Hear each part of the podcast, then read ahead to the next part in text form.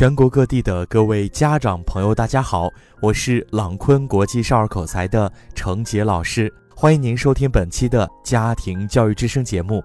我在十三朝古都西安向您问好。今天我们就来说一说学区房到底有多重要。金庸小时候呢，家里是住在海宁县的袁花镇上，没有所谓的学区房。他读的小学是原花镇小学，用今天的话说，相当于现在的乡镇中心小学。今年这所小学很美，办的也挺棒，但是当时呢，反正咱们的家长们是多半看不上的。金庸读中学。一波三折，又遇到抗战爆发，读一阵就换一个地方，好像打游击。他先读的联合中学是七所流亡的学校合并成的。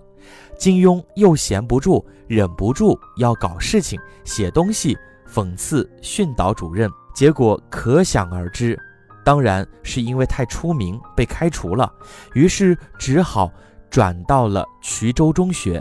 没学几年，日军打下了金华，逼近衢州，学校只得停课，给大家发流亡学生证明，就地散伙，各找各的家长。十七岁的金庸就怀揣着这样的一份流亡学生证，上面盖着衢州中学的公章，背着衣服、干粮和随身的书籍，到重庆继续求学。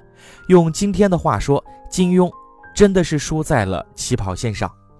但是先别着急，小金庸家里是没有学区房的，但是有三间书房，三间哈。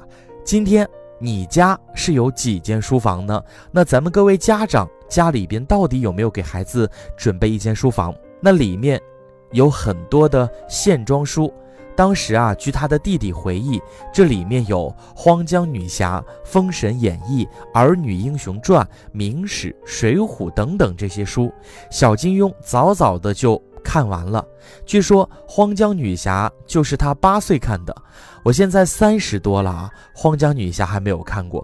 不只是旧书，金庸家里还到处是新文艺作品。他的父亲和哥哥有邹韬奋的《平踪寄语》，《平踪寄语》呢，当时是世界各地的旅行记，天南地北无所不包。还有邹韬奋主编的《生活周报》等等，这些呢，都成为了金庸当时的读物。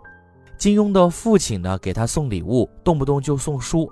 十岁那年的圣诞节，父亲送给了小金庸一本狄更斯的《圣诞颂歌》，你看。呃，金庸的父亲是多么的有品位啊！啊，这本书呢，对金庸的影响怎么说都不过分。他说，这是一个伟大温暖的心灵所写的一本伟大的书。很多年后，每到圣诞节，金庸都要翻出这几本书来读上几段，怀念自己的父亲。我一直不懂什么叫伟大温暖的心灵所写的伟大的书，直到后来邂逅了《悲惨世界》，才有了这种感觉。有点明白了金庸的意思。现在很多人很激烈的反对过洋节，这都什么时代了？大清早亡了，你们还这么的不动脑筋？没有那本《圣诞歌颂》，搞不好就没有金庸这样的一个中文世界的巨星了。那么，金庸小时候的玩具又是什么呢？这里有一个故事，简单讲一下。金庸的祖父查文清是光绪年间的进士。做过丹阳知县，后来不当官了，回家编书。他编了一部《海宁扎氏诗钞》，规模很大，有好几百卷之多。但是雕版还没完工就去世了，书也没印成。这些雕版放了两间屋子，后来都成了小金庸的玩具。我当初读到这里就有点想跪了，看看人家连小时候的玩具都是诗钞的雕版。一对比真的是很惭愧。我自己小时候最喜欢玩的是街头的游戏机，什么快打旋风、街头霸王之类。金庸家里的男性长辈喜欢读书，女性长辈也是一样的。他的母亲徐璐，也就是徐志摩的姑姑，后来书剑恩仇录里陈家洛的母亲徐朝生的原型。他读过私塾。喜欢诗文，平时手不释卷。徐璐的书法也好，会写一笔漂亮的小楷。金庸回忆说，小时候母亲和姊妹、姑嫂们喜欢读《红楼梦》，大家经常比赛背诵《红楼梦》的回目词，赢了的就得一粒糖。再看看我们现在，三姑六婆坐在一起就是八卦、说媒、打麻将，有比赛背诵《红楼梦》回目词的吗？当然很少了。金庸从小到大一路学霸，你读他同学的回忆录，无论哪个时期，没有说查良镛成绩不牛的。他数理化都很优秀，英文、国文更是出类拔萃。后来。衢州日报有记者去查旧档案，发现金庸的公民、体育、国文等全部十五门功课，全班同学平均都是六七十分。金庸的平均成绩呢是八十二点九，全班第一。从衢中离开后，他来到重庆，又考上了国立政治大学外交系。后来大公报在全国招两个伊甸园，三千多人报名，录取比例是一千五比一。二十三岁的金庸一路过关斩将，成功被录取，不久被报社派去香港。后来的事情我们就都知道了。这就是一个乡镇中心小走出来的孩子的故事。你看，金庸的长辈们从祖父到爸妈，留给他的不是一个显赫的求学履历，送他到这个那个名校。他们馈赠给小金庸的是从小到大无数的书籍。小金庸玩的是书，家里到处是书，过节的礼物也是书，父亲母亲也带头看书。他到底是输在了起跑线上，还是赢在了起跑线上？这样的孩子，你觉得会差到哪儿去呢？金庸上学的时代和今天隔了大半个世纪，很多情况都不一样。但我觉得道理还是差不多的。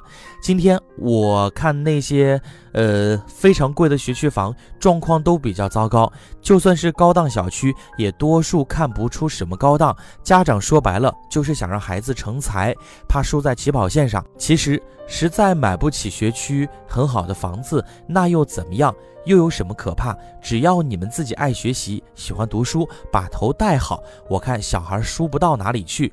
买学区房，你没有条件；买几本书，你还没有条件吗？反过来，你自己不学习、不读书，天天抠脚打牌，学区房又怎么样，就能让你孩子爱学习呢？乌克兰有个叫马卡连科的教育家说过这样的一句话。